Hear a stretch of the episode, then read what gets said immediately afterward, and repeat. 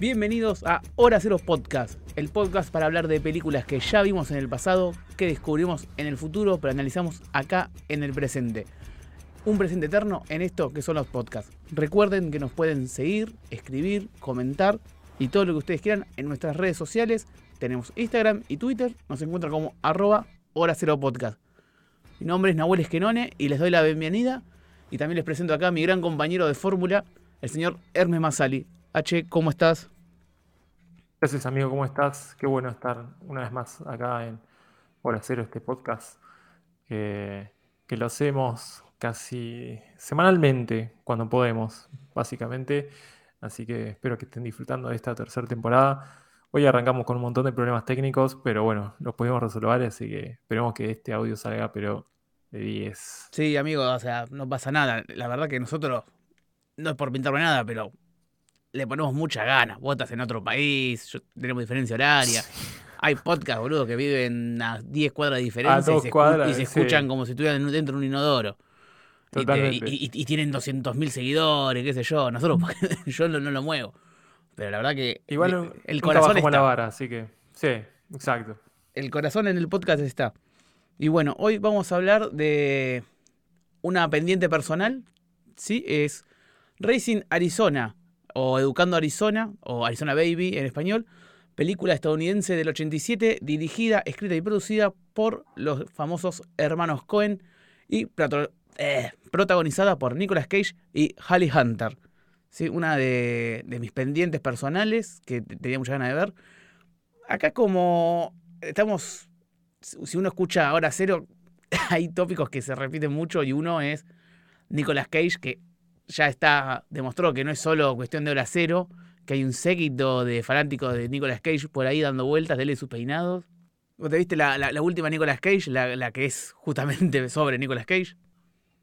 No, no la vi, pero tengo, tengo muchas ganas de, de verla. Esa película me, me- me llama mucho la atención, con Pedro Pascal, el Mandalorian. Y, y sí, la verdad que Nicolas Cage es un, está dentro del... Creo que viene Batman Nicolas Cage. Sí, tenemos que hacer los top hashtags de, de No, bueno, lo- Podcast. Los que están, eh, los, que están, los que pican algo son Batman, que tiene más de un podcast, Nicolas Cage, que tiene más de un podcast. eh, bueno, John Carpenter, que no, no, no sé si tiene más de un podcast, pero lo mencionamos siempre que podemos. Sí, Y después Sí. ponerle que en, en ligas menores te lo pongo a. que no sé si lo mencionamos, pero como que nos toca el corazón, ponerle del toro. Del toro, Del creo, creo que. Toro. o- y si no, lo tengo que mencionar más. Eh, después un poquito de Mike Mignola. Siempre digo como que son, son esos que lo podemos mencionar en algún lado, lo, lo metemos. A Mignola también. Pero bueno, eh, yo te quería hablar, consultar antes de meternos en Racing Arizona, un poquito de, de los hermanos Cohen, digamos. Son, tienen grandes galardones, grandes películas, digamos, no, no hay mucho que, que discutir. Pero a vos, ¿qué, qué, qué opinión te merecen los hermanos Cohen y su filmografía? ¿Tenés alguna favorita? ¿Tenés algo pendiente? Bueno, hace poco vi una película de los Cohen que me gustó muchísimo. Es El hombre que no estuvo ahí. La vi hace, que creo que hace poco te la mencioné, que la había visto. Es una película en blanco y negro con Billy Bob Thornton. Eh, me pareció buenísima esa película. Mm, Es, eh, es en blanco y negro. ¿Es como de Eh, espías o algo así?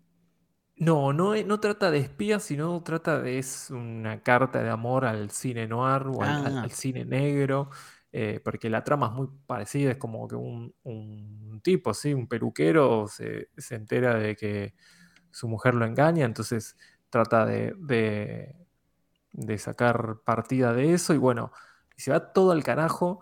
Eh, acá lo que pasa es eh, cualquier mínima decisión se, se- se potencia y se va a la mierda todo. Es, que es, es muy común eso en el cine de los Coen, de esto de cualquier decisión que pueden tomar, se, se- se exagera todo, digamos. Como algo tan sencillo, se, se va al carajo. Pasó en el Big, eh, Big Lebowski.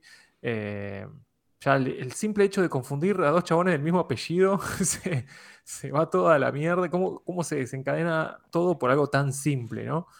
Eh, por algún suceso que, que- nada, que son realmente lo que me, da la sensación en, en estos personajes de los Cohen que la mayoría toma, son de tomar malas decisiones, generalmente. Y todas esas malas decisiones traen un montón de consecuencias que, que exageran la trama a, lo más. De hecho, hay una de estas películas que después te lo voy a decir, eh, que, me, gustó muchísimo, una escena. Pero me gusta mucho el cine de los Cohen. La verdad que lo, lo fui descubriendo con el tiempo. Al, principio no, no, era tan fan porque no, no, había visto tantas películas, pero a poco me fui acercando a cada una de sus películas. Eh, de las más vistas, de Fargo, No Country for Old Men, eh, Billy esta, la del hombre que no estuvo ahí. ¿Qué otra más? ¿Qué me sé después de. ¿Qué me sé después de leer? ¿Cómo se llama? sí, después de leer. No, tiene muy buenas películas, la verdad. Eh, bueno, tiene esto de que es, son muy, muy activos, porque tienen un montón de películas. Porque, eh, y muchas veces, eh, no sé si es memoria selectiva o qué, pero como que perduran las, las que están mejores. Y en el medio hay otras películas. Hay una que nunca vi, pero que está con Tom Hanks, se llama The Lady Killers, o algo así, que son ladrones. Está esta que decís vos de Vivo Horton, que digamos, ¿de, qué año sea? ¿2000, ¿2017? Algo así. 2001. 2001. O sea, 2001. Vienen del, ya venían del boom, del Lebowski y todo eso, y, y queda ahí, digamos. Los tipos se meten por muchos lados en la filmografía, no se quedan en, en su propio género, digamos. O sí, sus propios tópicos, pero que ah, eh, son muy, muy activos en eso. También que, bueno, debe ser que consiguen tienen el visto bueno de los estudios, ¿no? Yo creo que eso ayuda a que hacer lo que quieran. Pueden hacer grandes películas y películas medianas a, diestra y siniestra. qué sé yo, bueno, la, pero... la de Netflix es algo así. Es algo que solo le preguntan a los Cohen. No sé quién más te puede hacer una antología del oeste tan, tan eclíptica. Generalmente eh, siempre fueron del cine independiente y, tengo entendido que ellos como que rechazan a, los estudios de, Hollywood per se, digamos, como que son muy anti, critican mucho al, sistema de Hollywood y siempre tratan de irse por el lado más eh, independiente, hasta que bueno, hasta que ganaron un Oscar y nada, ahí ya empezaron a llegar un montón de propuestas, pero eh, lo último de los Cohen fue esta que vos decís, que fue a parar a Netflix o sea que no fue una película directamente al cine, quiere decir que ya hubo un cambio en, la industria. Y la otra película fue para la Apple directamente, que la hizo, no sé cuál de los dos, eh, que hicieron Macbeth en blanco y negro. Sí. Bueno, qué casualidad que justo las últimas dos películas de estos tipos fueron a parar. Em, fueron a parar al servicio de streaming. al, servicio de streaming, cosa que no fueron eh, directamente a la pantalla, cosa que pasó similar con, con Martin Scorsese, que nadie quería ser Irishman y Netflix puso la guita, eh, pasó con Dave Fincher, o sea, qué cosa que nombres de grandes directores que deben tener, yo supongo, un montón de quilombos con los estudios, se cansan de, lidiar con esto del estudio que no y prefieren ir con, por otro lado, hacer las películas que marcan su sello. Sí, a ver, es un poco esto la charla de quién tiene la culpa, el chancho a quien le da de comer, ¿no? Porque los grandes estudios quieren que todo sea Marvel, superhéroes, gran boom, viste, películas, continuaciones, eh, lo que fuera. Eh, se juegan poco. Y después lo que te queda que es, es ir a servicio de streaming, que bueno, Netflix sí te paga lo que vos quieras y te hace lo que vos querés pero después, digamos, queda ahí, digamos, eh, es justo para una película como esas no llegar al cine o que llegue a cines seleccionados, que después es irónico, porque si vos si la estrenan en cine, ¿cuánta gente iría a verla, digamos, de Irishman? Si bien tuvo un estreno corto, ¿cuánta gente iría a ver una película de dos horas y media con Al Pacino, digamos, los, los digamos, Scorsese es para ir al cine, siempre. Pero digo, el público nuevo está para fumarse una película de esas. En el cine hace mucho que no hay películas así y las que hay, las que hay, lamentablemente, tienen todo en contra, como le pasa a las últimas de Ridley Scott, les pasa a la de, de Northman, o cosas así que le va medianamente, no, es que decís, che, esta la rompió, es como que son muy pocos los casos eh, que, están sobreviviendo fuera de lo que es el, el megatanque de Hollywood procesado, qué sé yo. Eh, lo bueno que el cine queda. Lo bueno es que puede pasar 10 años y no son buenas películas, pero tenemos todavía 100 años para atrás para ver. Yo por lo menos tengo un montón más de películas de los Cohen para ver. Esta que me decís vos, en blanco y negro. Esta de Nicolas Cage, la verdad que yo la tenía pendiente. Y sigo teniendo pendiente otras películas. Eh, que si querés hablamos ya, nos metemos un poquito con, con, criando, con Criando Arizona o no sé cómo preferís, cómo preferís la llamemos. Eh, no, sí, podemos ya empezar dando, hablando más general de, la película. la mayoría de las películas de Coen siempre tienen como... Eh, trata sobre películas de perdedores, ¿viste? Como que no, no son eh, personajes muy, digamos, heroicos o que les sale todo bien. Generalmente a todos los personajes les salen todo mal. Todo mal les salen, como que todos se mandan cagadas. Eh, me llamó la atención de. ¿Cómo se llama este? Bueno, en, el, en la película de Josh Brolin, No Country for Old Men, como que el chabón eh, vuelve al lugar donde no tenía que volver. Eh, sí, las malas decisiones. Eh, sí, esto, esto de las malas decisiones. Nicolas Cage es, es un loser, ya metiéndonos en, quedando en Arizona, Racing Arizona el personaje de Nicolas Cage es alto loser. Es alto loser que bueno, no para, de déjame, tomar Déjame leer la, la, sinopsis, la que está en. Uy, sí, yo me estaba adelantando. No, no, pero. Porque tiene. Tiene esto, esto, lindo, la sinopsis, que la, leo y ahora explico por qué. Eh, cuando el ladronzuelo High McDonagh, que es Nicolas Cage, y el oficial de policía Edwina Hunter, o sea, Edwina, que es la actriz Hunter, se conocen después de que ella sea la encargada de tomar fotografías del ingreso a la estación de policía, ambos se enamoran y McConaughey promete cambiar y hacerse un hombre de bien.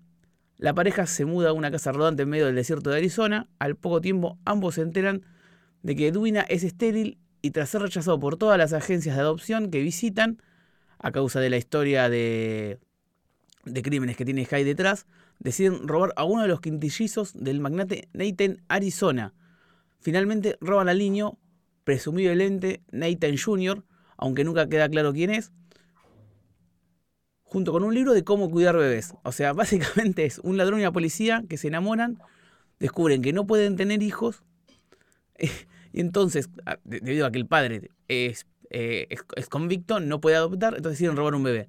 Lo lindo de todo esto es que esto se explica en el prólogo de la película. Los primeros 10 minutos, creo, se cuenta esto de manera totalmente acelerada, vertiginosa si quieren, y deciden ir a robar al bebé y ahí empieza el título de la película. O sea, lo, lindo que son cinco minutos, no te espoleo nada y la película arranca. O sea, ya de por sí que la película arranque con este ritmo, porque encima te muestran que Nicolas Cage cayó tres veces preso durante dos años y medio cada vez por intento de robo y la señora le va sacando las fotos cada vez que viene y ahí se conocen. Es típica historia del sur que le gusta contar a los Cohen, esto que decía Hermes, de los personajes perdedores, las malas decisiones.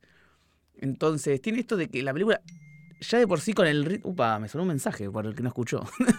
Yo pensé que es un seguidor. Es un seguidor. Es un seguidor. Se ha suscrito alguien al canal. Ah, la parte de streaming. Exacto, fue Dios, eso. Pero bueno. Tiene esto de que ya de arranca la película me gustó porque ya empezó al ritmo. Porque en un principio yo pensé que está arrancando la película y veo que dice Racing Arizona. Y dije, ah, este es el prólogo. No, no es que era. Yo pensé que cualquier otro tipo de película, incluso una comedia, se toma 25 minutos para contar todo esto. No, no, acá ya pum, pam, vamos a robar al bebé. Digamos, eh, e, eso ya por sí me, gusta. Me gusta en que marque el ritmo. Eh, eso, eso es lo que, además de que me gusta que marque el ritmo, te das cuenta que es una película que no importa de cómo son los personajes, sino es de las decisiones que tomaron. O sea, porque básicamente el, ya, te das cuenta que el personaje de Nicolas Cage es re conflictivo, la mina es policía. Eh, Pero se de un preso. Ya te los presentaron en, nada, ¿en cuánto? ¿En 10 minutos? Eh, claro, porque es lo que decís vos, digamos, no, no, no tanto es el. No son películas de personajes, sino de decisiones. Entonces, no profundizamos de, por qué es, así el chabón. ¿Por qué es Nicolas Cage es así? ¿Por qué llegó a tenemos la, mínima info como para completar nosotros, pero lo importante es lo que está diciendo Oda, es cómo va a ir de acá en adelante. Eh, claro, vamos a raptar un bebé y no tiene sentido, ¿entendés? Ya, la pareja es como re extremista, es como la mina es re policía y el chabón es re ladrón y tiene la peor idea de ir a robar un bebé a un tipo que tuvo cinco hijos, que supuestamente tiene un montón de guita y para ellos es motivo suficiente para robarles el bebé. yo creo que ahí se, plantea como una especie de, moral y ética, porque si vos ves toda la película, al, tipo que le afanan el bebé, que supuestamente te lo marcan como un garca, te lo marcan como que tiene una empresa de negocios que caga todo, vende muebles, le va re bien, tiene un montón de guita. Pero el robaron un bebé, no, hizo nada malo el chabón. Pero vos te lo, te lo pintan como que está bien robarle a él. Y vos te comes eso. Y hasta incluso en la película, cuando Nicolas Cage.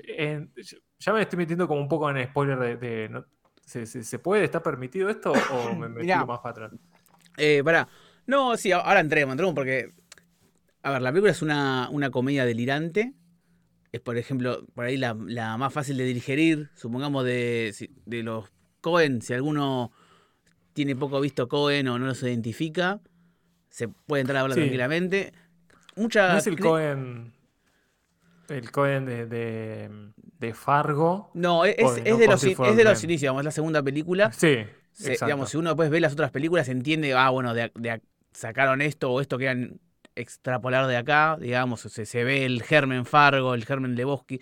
Es más, si vamos de atrás para adelante, como por ejemplo lo que me pasó a mí, que primero vi el gran Lebowski y después vi Fargo, es como una trama a lo Fargo, pero con personajes todavía más como el gran Lebowski, o sea. Exacto. Decíamos, vamos a que hay, eh, hay porque en Lebowski son situaciones muy hilarantes, pero como que la acción o, el thriller o la acción queda queda bien de segundo mano. Acá como que pasan cosas, hay personajes que, que disparan, que roban, que se persiguen. ¿eh? Pero parece como una caricatura de los Looney Tunes, la, la, película. Parece como la persecución del correcaminos y el, y el coyote, como que todo el tiempo se está persiguiendo, es cíclico, ¿no? Como Claro, son, más están un poco más alejados de la realidad de lo que serían los del Gran Lebowski. El Gran Lebowski o Fargo si bien en Fargo las situaciones son hilarantes, pero los personajes parecen reales. En, en Pero te, digo otra cosa. Algunos personajes de Fargo son tan idiotas que parece hilarante. Claro. ¿Entendés? Porque el, marido del de, chabón que manda a, secuestrar a la mujer es otro loser, es otro alto loser, pero tremendo loser. Y vos decís, no puede ser tan estúpido. Es tan estúpido, vos decís, que te da gracia, bueno, te hace reír. tiene estas cosas de que yo creo que estamos hablando, o sea, es un símbolo de la, de la filmografía de los Cohen. También un poco creo que para diferenciarse de, las típicas historias donde el, héroe es lindo, sabe qué hacer, sabe tomar la decisión correcta. Porque decimos que somos losers, también puede ser como un, toque un poco más a lo realista. Lleva a veces al extremo, porque hay un momento que decís, ya sabes que va a salir más, ¿para qué carajo lo haces? Pero también eh, muchas veces la realidad uno se encuentra con esas decisiones o esos imponderantes que... Y no me queda otra. Uno cree que no tiene decisión. Yo creo que tiene eso. Eh, ahora ya si querés nos podemos meter un poquito más en, lo que pasa puntualmente, cosas de la película. Pero solo digo que creo que es una... no sé si la primera o si no una de las primeras donde ya Nicolas Cage flasheaba con el pelo. Sea idea de él o de los directores, pero ya acá ya se levantaba con los pelos sucios, todos parados, ya era como el inicio de, bueno, el polémico peinado de Nicolas Cage. ¿Qué, tatuaje tenía? Ah, el del Correcaminos. Oh, no, no, el pájaro loco. El pájaro loco.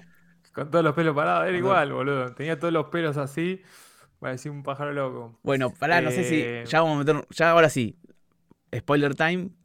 Una boludez. Una, vamos a meter una boludez. Me daba mucha gracia cómo es que el tipo en la escena que soñaba con este cazarrecompensas del infierno, la primera escena aparece el tipo en moto con un rastro de fuego atrás de la moto. Y yo decía, qué irónico que 20 años después Nicolas Cage se transforme en el Ghost Rider, ¿no? Es como que es lo que, lo que conecta mi cabeza, nada que ver los conceptos, pero me daba gracia. Sí, eso es muy llamativo. Que es muy llamativo esa escena, ¿no? Lo, que representaba para él ese personaje.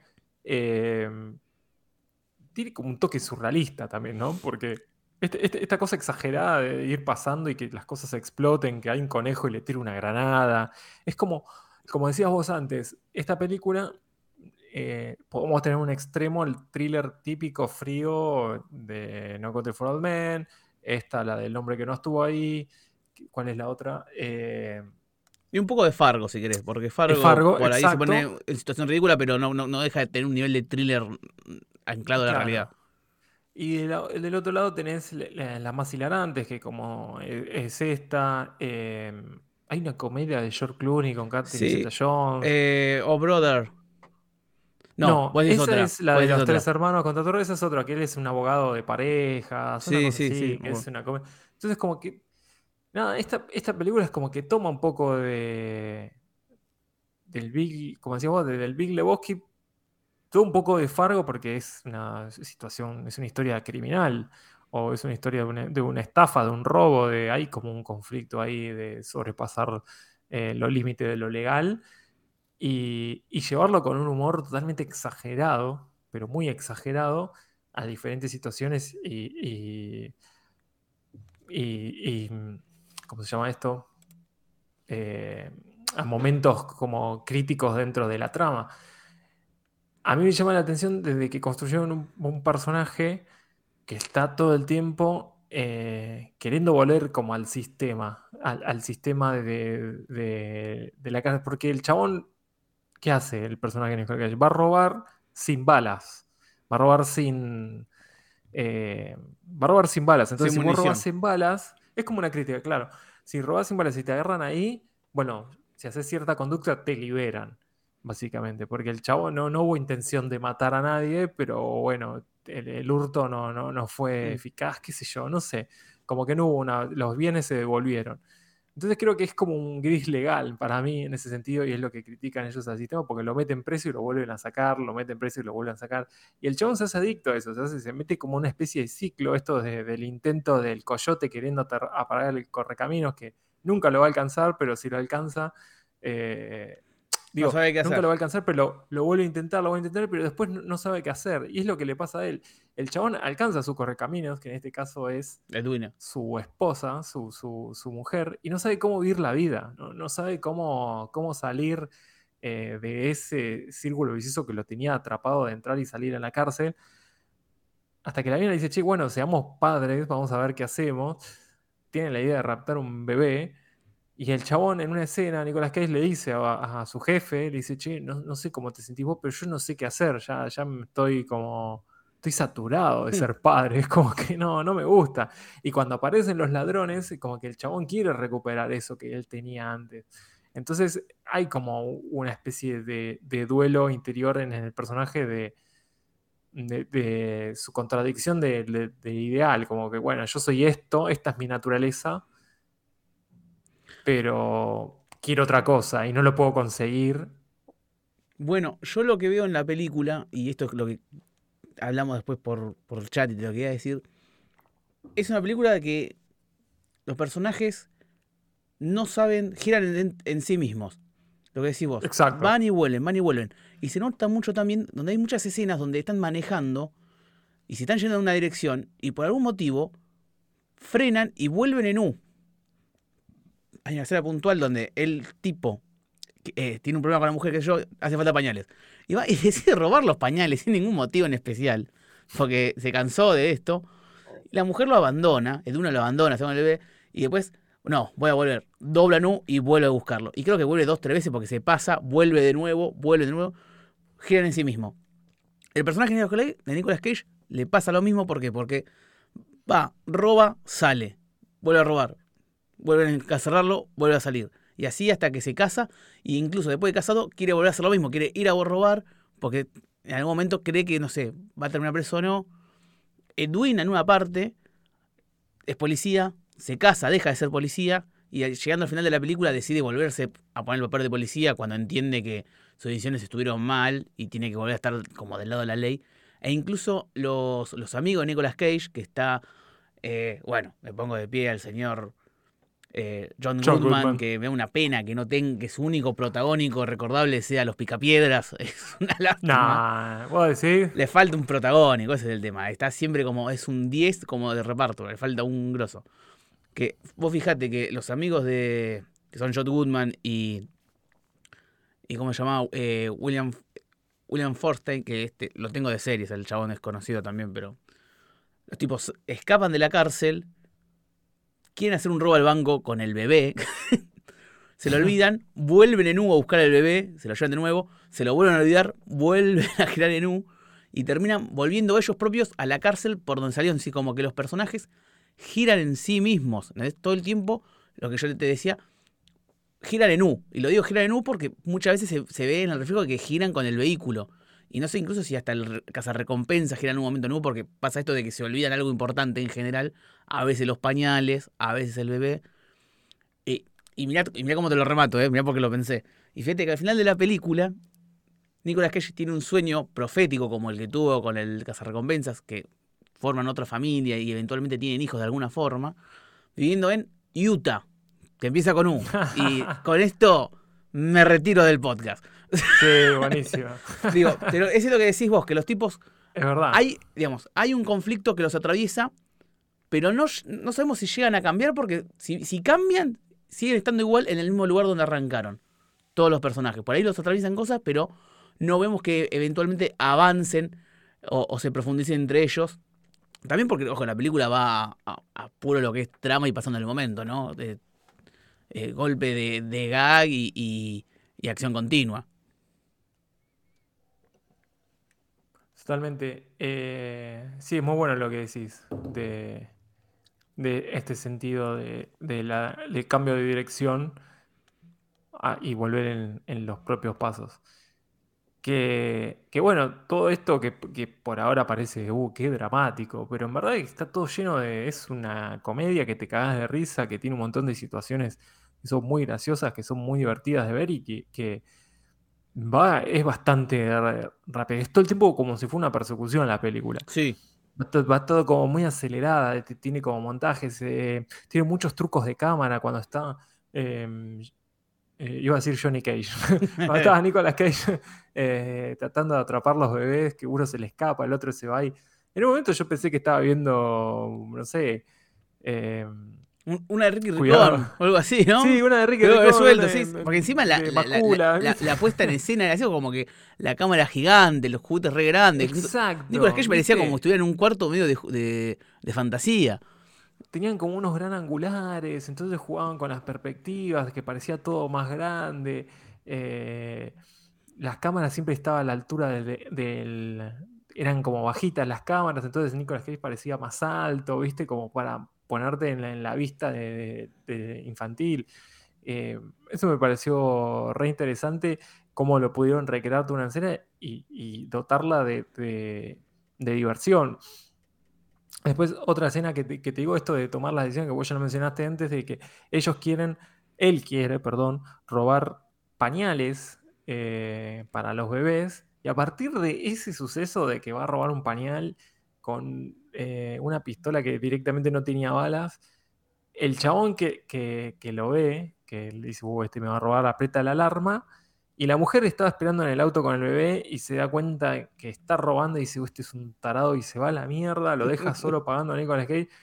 Eh, el chabón ve que la mujer se va y dice, no, pará, esperame, sale afuera, el otro le empieza a disparar, de repente llega la policía, sale Nicolas Cage corriendo, eh, atraviesa una pared que hay un perro, que el perro se suelta y que lo empieza a correr ahí el perro y también lo persigue el del supermercado y la policía y justo se lo choca una camioneta, se sube la camioneta, pegan una U, como dijiste, dan otra vuelta, siguen andando, se encuentran con el del supermercado, se lo come un perro el del supermercado. Atraviesa, otro, supermercado, atraviesa, una casa después de un... una casa, sí.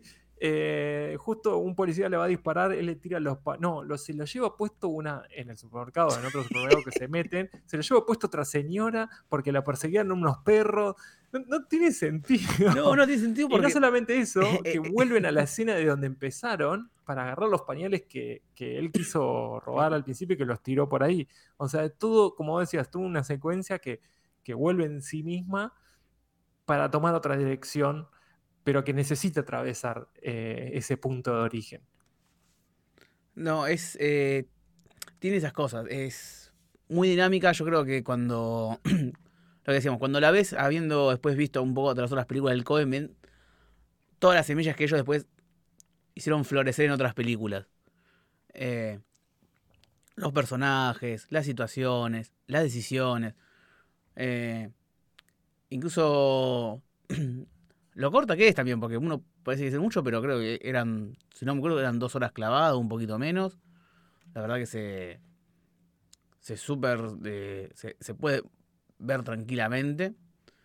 Eh, tiene, bueno, creo, creo que hay que mencionar entre, tiene un muy buen reparto. Eh, destaco a Frances McDormand, que también creo que va a ser otro, de los nombres clave, porque tiene cinco minutos menos en pantalla y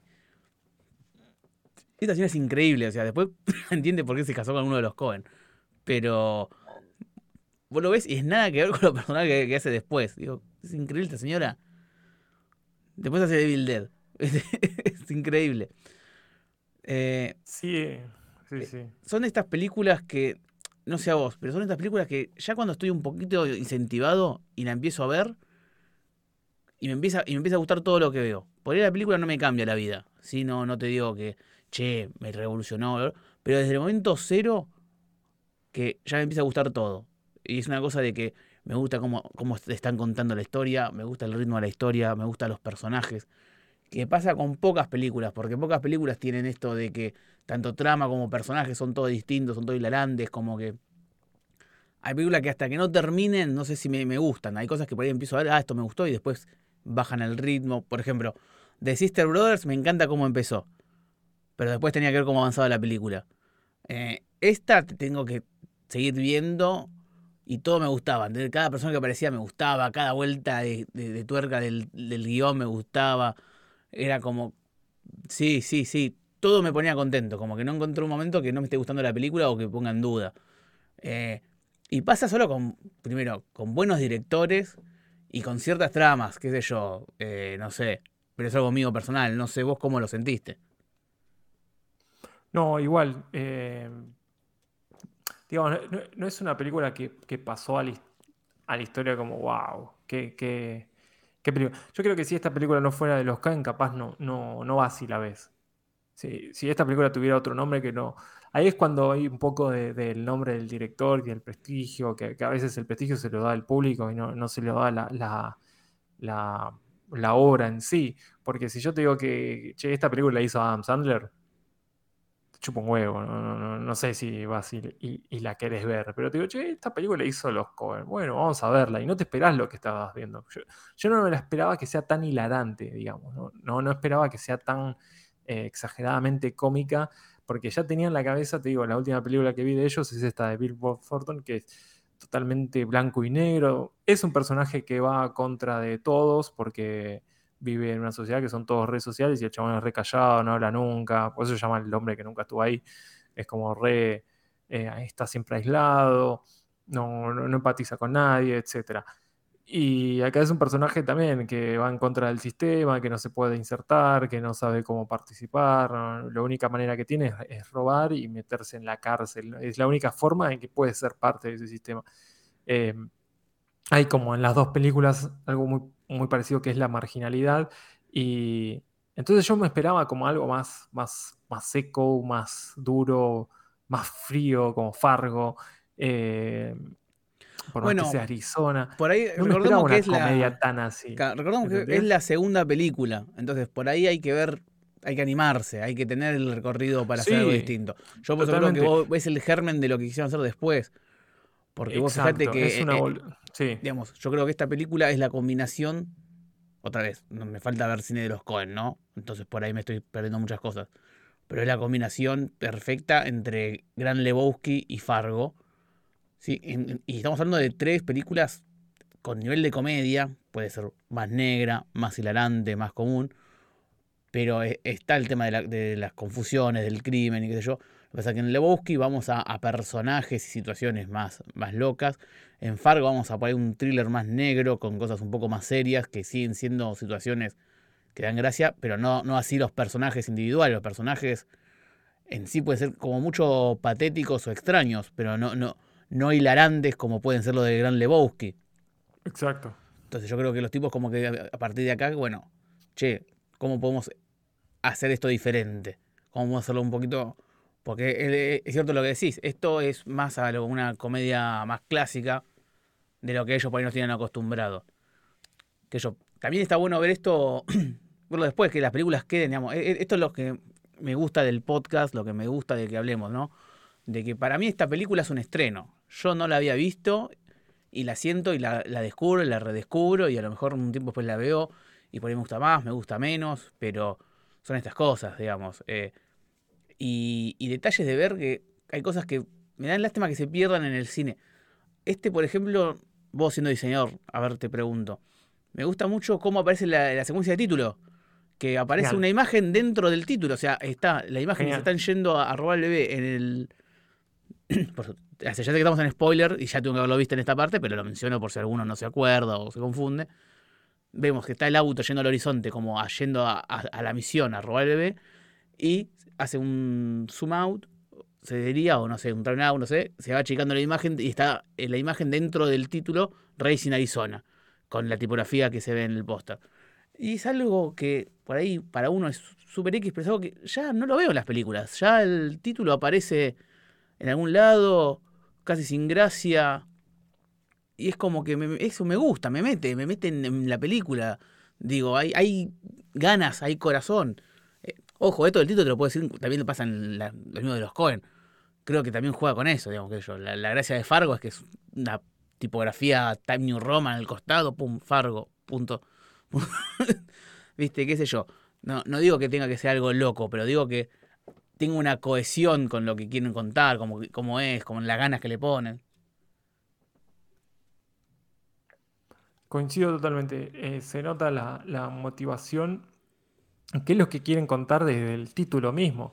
Porque ah, una cosa es el póster, los títulos de la película de Fargo, que es bastante condensado, bastante duro y pesado, pero en la, en la película son todas letras que están en la proporción 16-9, están como las, letras Fargo están como bastante distribuidas, así como... Mm, digamos, tiene un estilo, no es tan condensada, es como que están, son elementos más aislados, hay como una cosa ahí más fría, hay un más trabajo. sencilla. Hay un trabajo, claro, no es acá escribimos Fargo y ya está. Eh, quisieron ocupar más de la pantalla, pero sin escalar los elementos, sino que lo hacen a través de la distancia de los elementos de, la tipografía. Entonces hay como una intención. Y acá me parece perfecto el encuadro Racing Arizona en el título. Me, parece genial cómo eh, la montaña está sobre la A. Entonces ya estás eh, aprovechando la morfología a full. Eh, está muy bueno eso. Y, se nota cómo lo va haciendo en cámara lenta, no, se toma su tiempo, más con, la música de persecución de fondo, ese, ese silbidito, ese gritito que hacía, no sé, el que cantaba. Sí, sí, bien, bien a lo sureño. Muy sureño, sí. Este, es genial. y, y recordemos que eso viene de un prólogo de no me acuerdo cuántos minutos, donde les cuentan todo esto, que les cuentan toda la historia de los dos personajes hasta el punto que empieza la película. que, son varios años, porque el tipo entra y sale de la cárcel tres veces. Entonces, está todo conectado. Eh, eh, nada, cuando me, gusta la película, no, no, me quiero repetir, qué sé yo, me gustó otra vez, no es algo que le va a cambiar la vida. No, pero la verdad que cuánta, está buena una película buena, qué sé yo, ¿viste? Eh, parece, no parece mucho, pero no, no, no hay tantas dando vuelta, ¿viste? Y cada tanto está bueno recordar algunas de estas que, que, están al alcance de la mano, que son nombres conocidos, que le puede ver cualquiera. ¿Viste? ¿Qué sé yo? Mm. Así que bueno, yo eh, contento con, con haber sacarme este, estas pendientes. Yo aprovecho el podcast para sacarme espinillas de eh, puntitos pendientes. Para eso está el podcast, para también para desmitificar, porque nos ha pasado con ¿Cómo se llama? La que hicimos la temporada pasada. Eh, esa, Ghost War. Con Ghost War, exacto. Era ah, una película. Yo la, tenía. No, pero la tenía una película re pendiente. Había leído que estaba re buena, estaba basada en un cómic, como que era genial. Y la verdad, lo que vimos no, nos gustó a ninguno de los Y bueno, a, veces no es el eh, momento. a veces no, está preparado. Es el momento. Sí, también es eso, ¿no? Eh, pero bueno, para eso el podcast, como para sacarnos de la cabeza algo que creemos que bueno, puede yo te sugiero que, como te lo dije en su momento, leas Ghostworld, por lo menos, que es un poquito... Sí, debe ser algo diferente. Eh, sí, no tanto tampoco. pero me parece que tiene más sentido en un en una novela gráfica En un que en- una claro. película. Pero bueno. Eh, dicho esto, Hermes, no sé si quieres dar alguna, alguna devolución del cierre sobre los Cohen, sobre Nicolas Cage. Eh, Eh, yo me acuerdo. No sé qué. No, yo me acuerdo que cuando le dijimos a, a Alan a ver si llegaba, dijo, basta Nicolas Cage. Estaba- Bueno, pará, no hablamos tanto de Nicolas Cage. Lo que pasa es que lo mencionamos mucho entre nosotros. Claro. Eh, que tiene. Voy a cerrar un poquito con Nicolas Cage. Tiene esto de que tiene demasiadas películas, o sea, ya sea por los quilombos legales y la plata que, que necesitaba. Esta es la tercera película del podcast de Nicolas Cage. Es la tercera. Que yo me acuerde, sí. No sé si no. No sé si estamos hablando de algo. Pero. eh, eh, pero tiene un montón, boludo. Tiene un montón. Y o sea, tiene unas que están muy buenas, otras son muy chotas y otras muy extrañas. Tengo, tengo anotada tres para ver para mí. Que el chabón está. Hace jiu-jitsu con pelo largo. Otra que está en una especie de mundo tipo posapocalíptico. Otro que lucha contra unos animatrónicos. En un hospital o en un no sí, sé dónde. no sé. Y, y era tan- y- y estas que te digo están del lado de las malas, supuestamente. Y tiene un par de las. No sé, tiene un montón de dramas copados. Es, es un tipo que no se para de hacer películas. O sea, es. O sea, películas que nos llegan por lo menos. No sé si los de la otra gente más hará. Eh, y nos queda pendiente que. Bueno, no, no creo que la tengamos para el podcast, porque ya si no vamos a abusar. Pero tenemos que ver la de. La que es- hace de Nicolas Cage. Lo que pasa es que creo que me falta ver cine. Tengo que ponerme a ver las de las clásicas tipo Conair, La Roca de nuevo. Hace mil años que no veo La Roca, boludo. Bueno, no sé- Peliculona, Roca, ¿eh? eh, no sé, la tengo que ver. Hay que ver si, si perdura.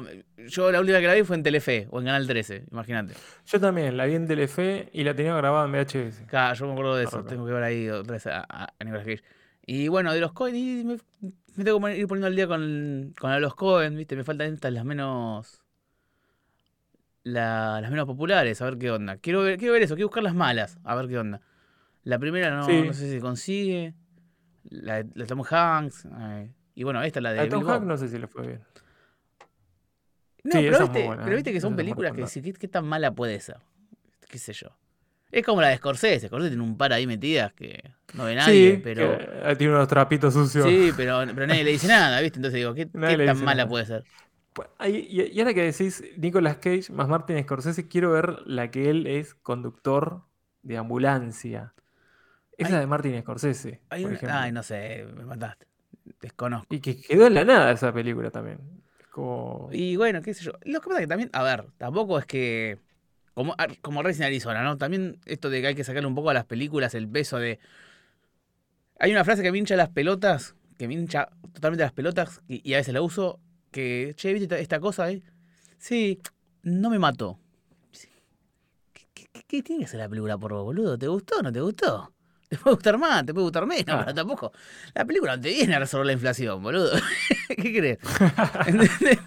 Digo, a ver, puede ser que buena, mala, viste, cada uno tiene su escala, sus motivos. Ah, ah, yo tengo películas que son consideradas malísimas a nivel generales por varios motivos y me encantan. Resident Arizona me gustó mucho.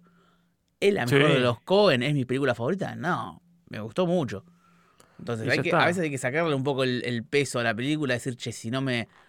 Te voy a dar dos horas de mi vida, ¿eh? Si no sos espectacular, no con te lo veo, difícil ¿eh? que es hacer una película. O sea, No, boludo, olvídate. O sea, nosotros no podemos hablar, no podemos hacer un TikTok. Tuvimos 20 minutos para hacer una videollamada.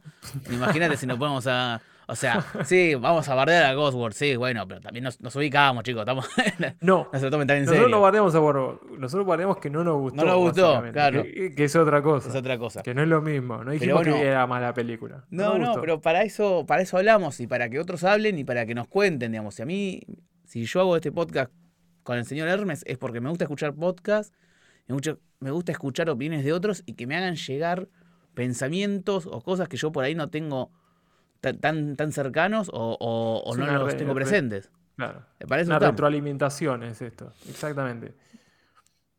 Así que Un ida y vuelta. una ida y vuelta, una vuelta nu. Ya, uh, Una vuelta no. una vuelta me nu, gusta ¿viste? todo ¿Cómo conectado. me gusta. Parece que estuvo preparado. Sí, sí, pero no. Así que, Bueno, bueno, amigo, genial. Vamos cerrando, sí, este. Vamos cerrando este episodio de Hora Cero Podcast. Sí, como saben, nos pueden seguir en redes. es arroba hora cero podcast. Estamos en Instagram como en Twitter.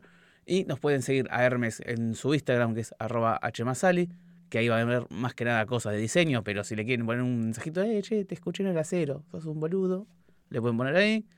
Yo soy No hay problema. arroba nahuel-ms en Twitter como en Instagram, también me pueden bardear ahí. Y en algún momento estará Alan, eh, esperemos, digamos, lo, extrañamos. Él sé que tiene ganas de volver, hay que, hay que dejarle el espacio. Y si no, no sé, empezaremos a invitar gente, que tampoco no, no nos cuesta nada.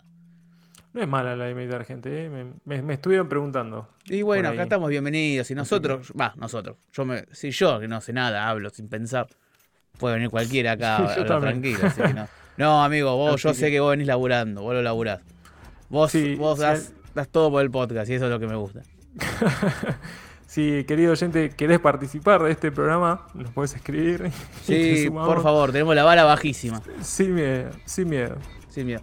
Así que bueno, nos Estaría despedimos. Hasta la Vale. próxima. Hora Cero Podcast.